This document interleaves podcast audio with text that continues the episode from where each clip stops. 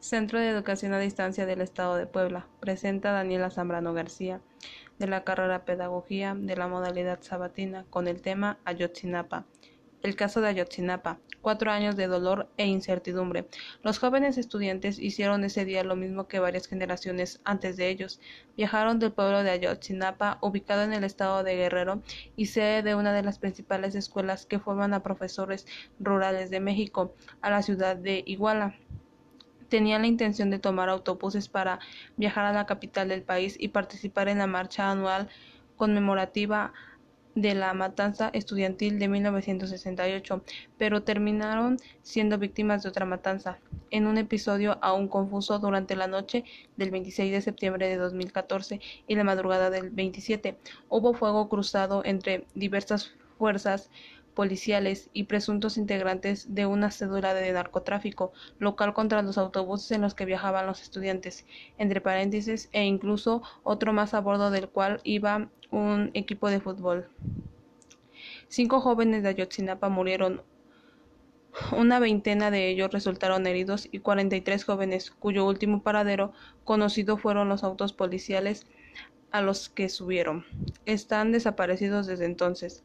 De allí nació una consigna que será coreada de, nuevos, de nuevo este miércoles a cuatro, a cuatro años de los hechos, junto con la lectura en voz alta de los nombres de cada uno de los jóvenes. Vivos se los llevaron, vivos los queremos. La pregunta aún irresuelta sobre el destino de los jóvenes ha convertido en el caso en un símbolo de las decenas de miles de inocentes que también han desaparecido en los últimos años en México, en palabras del escritor Francisco Goldman, con investigaciones atascadas por la complicidad penal y la corrupción por todos los niveles del gobierno. Lo que sigue es, a grandes rasgos, un resumen de lo que ha, ha sucedido desde esa noche en Iguala y algunos de los textos de The New York Times que reflejan esta historia que irregularidades sospechan en descubrimiento y heridas abiertas.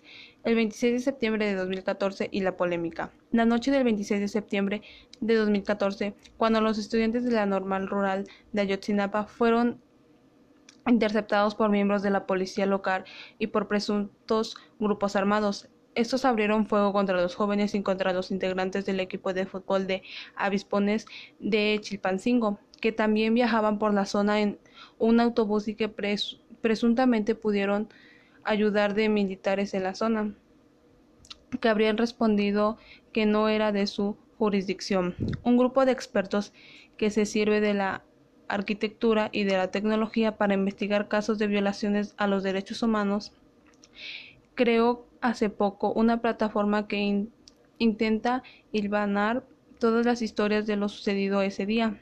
Según el gobierno de Enrique Peña Nieto, cuya Procuraduría General de la República tomó cargo de la investigación unos días después la pareja que gobernaba la ciudad de Iguala, José Luis Abarca y María de los Ángeles Pineda Villa, tenían muchos vínculos estrechos con un grupo del crimen organizado, Guerreros Unidos. La versión de la PGR sobre por qué la policía local abrió fuego contra los jóvenes es que la pareja gobernante pensaba que los estudiantes iban a interrumpir en un evento público y ordenó detenerlos.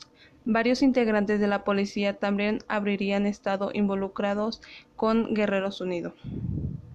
Los primeros días de octubre, durante la búsqueda inicial de los jóvenes, fueron encontradas una serie de formas comunes por supuestos restos calcinados de personas, algunas de ellas en un basurero en la localidad cercana de Cocula. La PGR aseguró un, en noviembre de 2014 que partes de estos restos correspondían a los estudiantes.